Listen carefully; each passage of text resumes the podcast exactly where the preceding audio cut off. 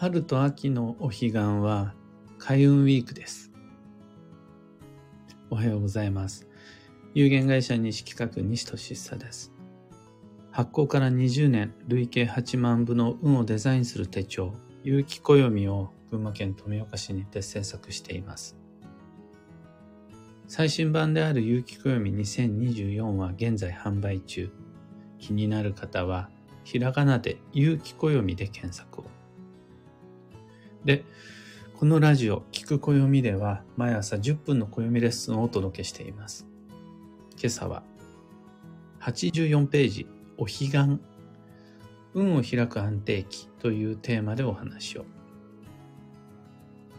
有機暦のイヤリーカレンダーとマンスリーカレンダー、2種類のカレンダーでは、春と秋のお彼岸をピンクに塗り分けて、日常とは区別し目立たせてあります。それはお彼岸が運をデザインする上で重要な目安だからです。暑さ寒さも彼岸までとか言ったりしますが、お彼岸は気温だけじゃなくて、もっと他にもあるいろんな意味で良いスケジューリングの目安になります。まず、お彼岸の決定方法に関してですが、その説明は有機暦の84ページで簡潔に説明してあります。ざっくり簡単に言うと、春分の日と秋分の日をそれぞれ真ん中にして前後3日間、春7日間と秋7日間、合計2週間をお彼岸とします。具体的には3月と9月の真ん中ぐらいです。お彼岸をヒントとした運のデザイン方法は主に3つ。これ、1つ目はみんな知ってるやつです。専属用。2つ目が、お彼岸は土曜の逆だよ。安定期だよ。で、3つ目が、お彼岸以降という考え方。この3つがポイントになってきます。まず1つ目の先祖供養なんですが、お彼岸が引用バランスが整う、この世とあの世の関係性が、まあまあ等しく、いい塩梅になるっていうタイミングだから、お墓参りに行ってご先祖様と定期的なコミュニケーションを取りましょうねっていう。もうもはや宗派とか、なんとか信念みたいなの関係なしに僕たちにとっての伝統的な年中行事ですよね。お彼岸のお墓参り。世界、全世界共通ではないと思うので、あくまで日本、日本という限られた島国のフィールドの中では、お彼岸を利用した専属用がいいですよ。っていう話です。これ、あの、海外の人でも日本にいる限りはやっぱりお彼岸を使ったあの世とのコミュニ定期的コミュニケーションって有効だと思います。アフリカとかハワイなどの全く環境が違う場所でそれやってもあんま効能ないと思います。日本だからお彼岸は真東から太陽が昇って真西に沈み、昼と夜の長さが等しく一定になり、陰陽バランスが均衡になるという、この特定の状況が成立するんで、日本では3月と9月のお彼岸が専属用に適しているお墓参り行くといいですよ。さて、もう2024年度お墓参りにいつ行くかでは迷わないですよね。っていう話です。で、この話をするとですね、多くの方が、あの、お墓参りちょっと仕事があって行けないんだよね、遠くて難しいんだよね。っていう方もいらっしゃるんですが、あの、お彼岸ってお墓参りの時じゃなくて専属用の時なので、僕がよく言うのは、もうそれが確かにお彼岸期間で引用バランスが整っている特別な2週間の期間中であるならば、今その場で手を合わせても専属用は可能ですよ。信号待ちの間に専属用可能だし、会議と会議の間のほっと一息つる休憩時間でも専属用は可能ですって言うんですよね。それぐらいやっぱお彼岸って特別なんですよね。一年の中で本当に2週間しかない。そういうタイミングで手を合わせるのはお墓参りに行かなくってもすごくいいですよ。運を開く良いきっかけになりますよ。だから、お彼岸を目安にスケジュールします、スケジュール立てませんかっていうのが、これ一つ目の専属用です。二つ目が安定期っていうことです。これ、陰と陽のバランスが整いますよ。昼と夜の長さが均一、等しくなりますよってだけじゃなくて、他にもね、暑さ、寒さも彼岸までっていうぐらい、気候も比較的安定する。それまで、めっちゃ寒かった、めっちゃ暑かったっていうのも、まあまあ寒い、まあまあ暑いぐらいに変わるんです。毎年。それもまた安定だと思います。あともう一つ安定だなと思うのが、春分の日と秋分の日って、みんなただの祝日、うん、なんなら、なんだ、シルバーウィークと絡めてみたりとか、えーと、遊び、レジャー、旅、エンタメの日って思いがちなんですが、暦の上ではものすごく有効な吉日なんです。春分の日と秋分の日は吉日です。そのタイミングで開始終了再開の予定を入れる吉日なんです。で、決まってるんですよ、必ず。のお彼岸中には春分の日と秋分の日がある。もうこれ、暦のルールを考慮すると当たり前の話なんですけど、春分の日と秋分の日を中日にして前後3日間をお彼岸とするというルールがあるんだから、お彼岸中に春分春分があるっていうのは当たり前の話なんですが、これね、計算できるんですよね。毎年3月と9月には吉日が来るんです。これ、他の吉日でここまで3月と9月には吉日が来るみたいな計算できる基地ってあんまないんですよ。これもやっぱり安定期の一つだと思います。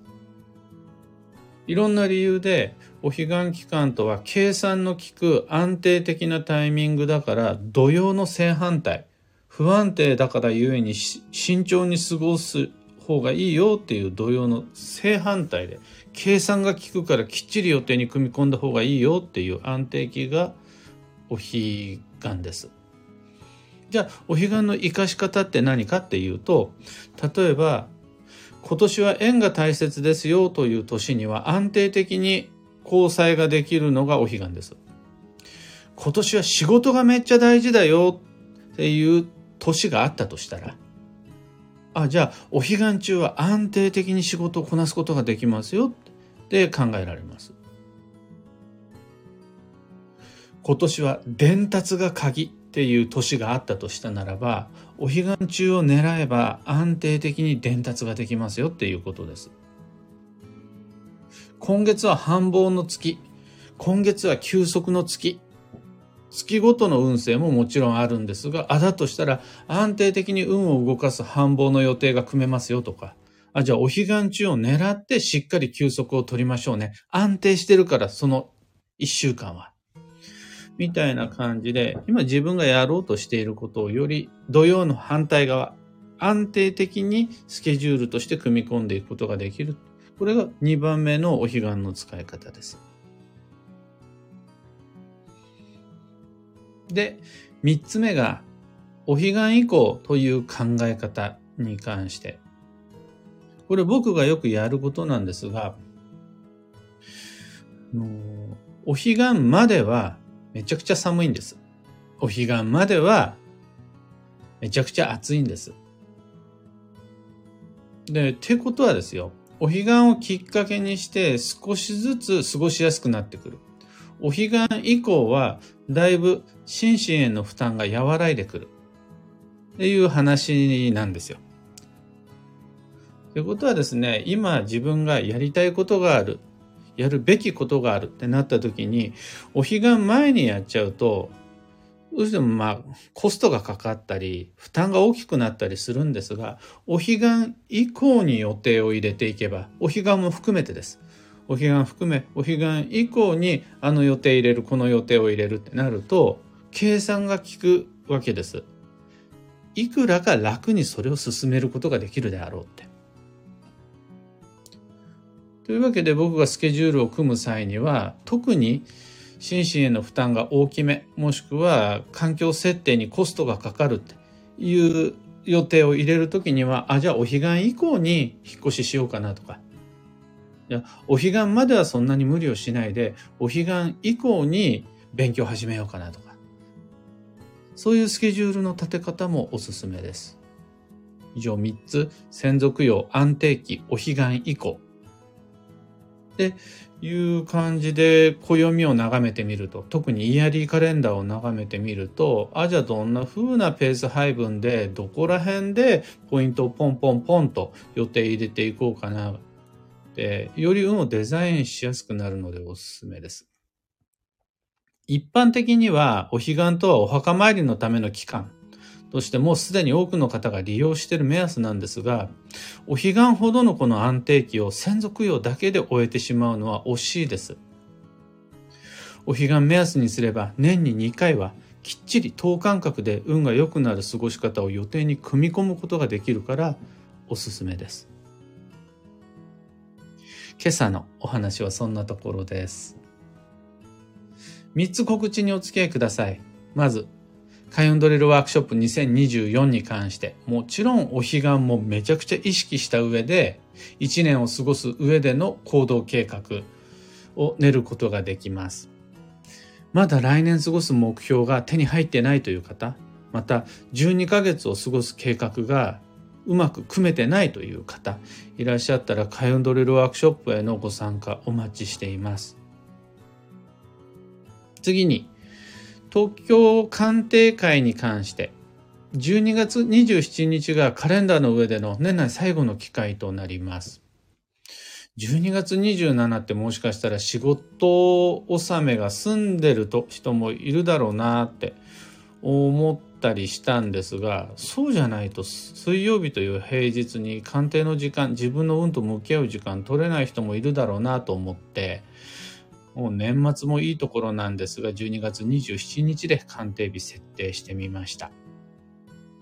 開運ドリルも東京鑑定会も詳細と申し込みはこの配信の放送内容欄にリンク貼り付けておきます。あと最後に、暦のお話会に関して3つ目のお知らせです。本日、川越のピエニコタさんにて、暦と山の危機たちというイベントがあります。そちらで15時と18時から暦のお話会開催します。それで本年度の暦のお話会は終了です。これまで各地でご参加いただいた方ありがとうございました。会えて嬉しかったです。とても楽しかったです。で、今日のお話会はすでに定員は満席なんですが、僕は会場にずっといるし、またクリスマスへ向けた宿り木の販売会しています。宿り木めちゃくちゃ可愛いです。縁起もいいのでおすすめです。ピエニコタっていう古道具、ビーガンカフェのお店も素敵なので、お近くの方、お時間あればぜひお立ち寄りください。お知らせは以上なんですが、業務連絡がありまして、有機暦のオンラインサロンである運をデザインする暦ラボのメンバーの皆様、年末ジャンボリーをした宝くじミッション始まっています。昨日っていう勤労感謝の日は、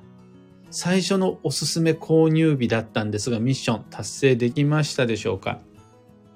今日以降での宝くじの購入に適した吉日も選定理由とともにずらりと Slack にてご紹介済みだし、ラボ共有のカレンダーにももう入力してあります。ふるってご参加ください。